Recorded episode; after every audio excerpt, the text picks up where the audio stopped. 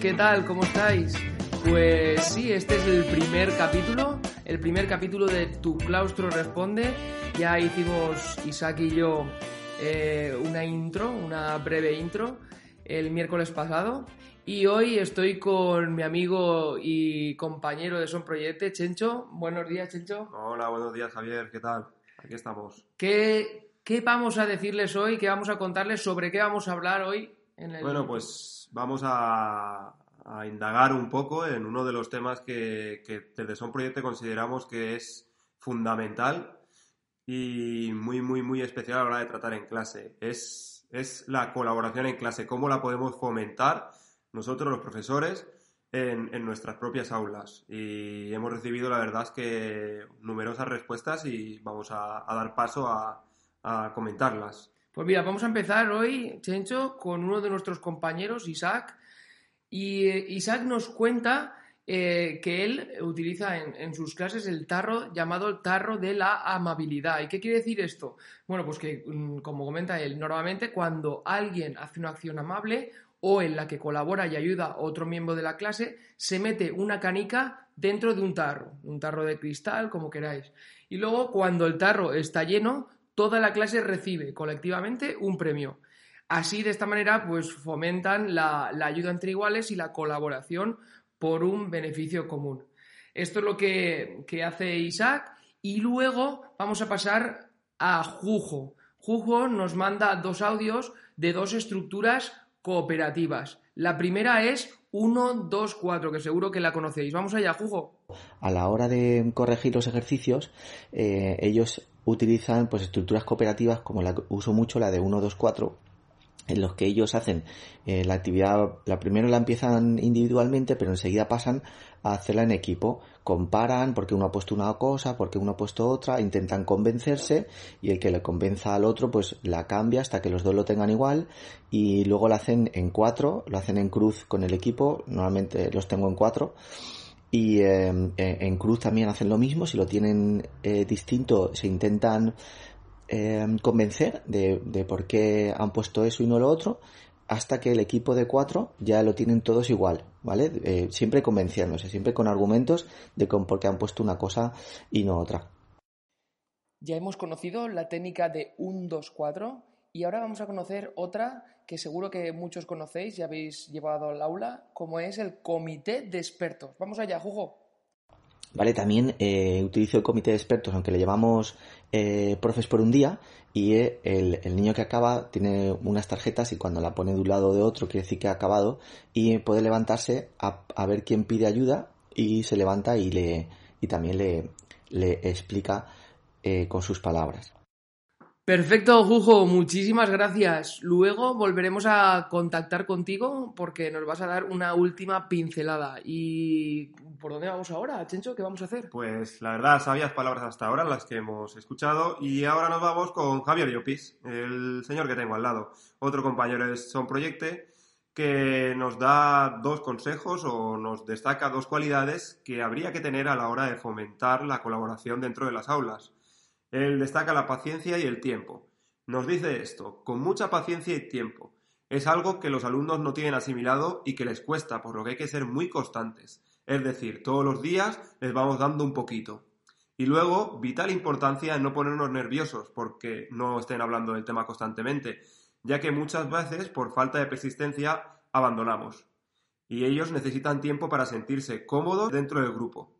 También es de vital importancia que les expliquemos la importancia de trabajar en equipo y que, cuando hagan acciones positivas, las destaquemos en gran grupo, sobre todo al comenzar algo al principio. Muy bien, muy bien. Y seguimos con David Talavera. Eh, David Talavera es uno de los seguidores más, fieles y de, esas personas, de esos profes que siempre están colaborando. Sobre todo eh, es muy activo en Telegram. Él es profe de inglés y tiene una, una, ¿cómo diríamos, Chencho? Yo diría que sería una estrategia, una estrategia muy visual, ya que él nos dice que tiende la mano, la abre en señal de colaboración, digamos es una señal, ya se da, se da a ver la colaboración. A nosotros nos ha parecido bastante innovadora, a ver qué pensáis vosotros. Vamos con él. Yo fomento la colaboración en clase cuando, como maestro de inglés que soy en primaria, mis alumnos me preguntan cómo se dice alguna cosa en inglés lo primero que hago es abrir la mano y desplegarla delante de mí como para que el alumnado se sienta aludido y ellos mismos sean quienes traduzcan, si es que lo saben. Y si ya no lo saben, entonces lo hago yo. Pero primero quiero que lo solucionen entre ellos, que es clave. El aprendizaje entre iguales, al mismo nivel, y no tanto mirando hacia arriba al profesorado. Más entre ellos, que aprenden mucho más, aunque parezca mentira. Pues claro que sí, David, así lo vemos nosotros también. Y qué mejor forma que aprender de, tus iguales, porque más que nada porque ellos hablan el mismo lenguaje, ellos entienden mucho mejor que nosotros les podemos entender a ellos. Y saltamos de Telegram a Twitter y vamos con Libre como el viento, que nos deja dos mm, cosas muy importantes, que es la primera, soltar el libro de texto y formarnos. Creo que dos cosas vitales en este siglo XXI. Eh, ¿Y qué nos dice ella? Pues dice que esto supone un amplio y complejo trabajo de planificación y ejecución. El alumnado precisa de tiempo y entrenamiento para aprender a colaborar y concluye que cooperar es mucho más complejo y requiere una amplia formación docente. Así que importante formarnos e intentar poco a poco eh, soltar ese libro de texto.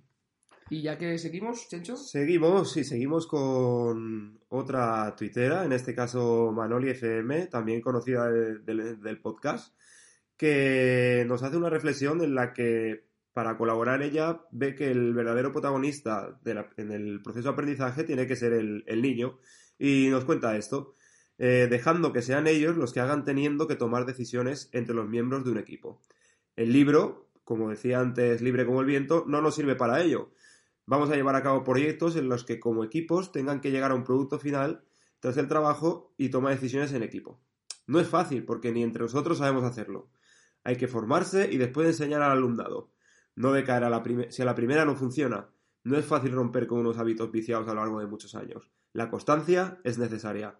Pedazo de consejo que nos deja aquí Manoli. Bueno, pues ambas, como hemos visto, ambas tuiteras eh, señalan bastante en profundidad la, importancia de formarnos y también de, darle pues ese, tiempo al alumno, en el caso de Manoli.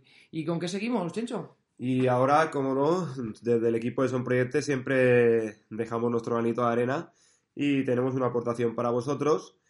Y es que en nuestro canal de YouTube eh, tenemos un tutorial con cuatro dinámicas para mejorar la cooperación en clase. Estas dinámicas son la dinámica de la silla, la guerra de bolas, el túnel de viento y los niños de la lotería. Todas ellas están explicadas a la perfección por nuestro compañero Isaac en el videotutorial de YouTube. Cuando queráis podéis ir allí, acceder al, acceder al vídeo y son todas vuestras. Os dejamos el enlace así como también los nombres de los diferentes profes que han ido participando eh, en, las reseñas del, programa. Y eh, vamos a ir acabando con una explicación neurocientífica que nos da también Jujo, que lo hemos visto arriba, de, por qué eh, el cerebro actúa mejor, comprende mejor y aprende mejor cuando se relaciona con los demás, cuando se relaciona entre iguales. Vamos allá, Jujo. Eh, neurociencia que ya nos dice que, bueno, pues que simplemente leyendo, observando, bueno, pues es un 10-20%, pero cuando ellos pasan ya a la creación, a la explicación de ellos para los demás, integran mucho más, incluso hasta un 80% esa actividad mental. Bueno, ya hemos escuchado las sabias palabras de Jujo. La verdad es que nos os habrá dejado algunos patidifusos y ya vemos que el cerebro funciona de forma diferente cuando colaboramos entre nosotros. Eh, ahora, eh, para terminar ya, nos quedaría recordaros el tema, mm, o la pregunta más bien, del próximo capítulo de Tu claustro responde. Y vamos a seguir eh, insistiendo en algo que consideramos crucial, que es la colaboración. Pero ahora es vuestro turno, o nuestro turno. Y la pregunta sería la siguiente. ¿Cómo colaboro, yo como profesor, con el claustro de profesores? Eh, creo que tenéis un reto bastante, bastante complicado. La colaboración es algo que creemos fundamental desde el equipo y, en este caso es con vuestro equipo en cada una de las escuelas o institutos de, de vuestro poblado o ciudad. Eh, muchísimas gracias a todos por seguirnos. Eh, espero que os esté gustando. Nos podéis dejar eh, cualquier comentario en el podcast. Lo hemos intentado abrir eh, a modo de, mejora para, colaborar más entre nosotros. Así que cualquier, cualquier feedback nos será de gran ayuda para seguir mejorando entre todos. Darle las gracias sobre todo a la gente que, nos ha escrito y que nos ha dado todos, todos estos buenos consejos. Y nada más que añadir, Yopis. Yo creo que con esto hemos acabado y Muchas dejamos gracias. el capítulo. Nos vemos en la próxima, Nos Chencho. vemos en la próxima. Chao, Muchas chao. gracias.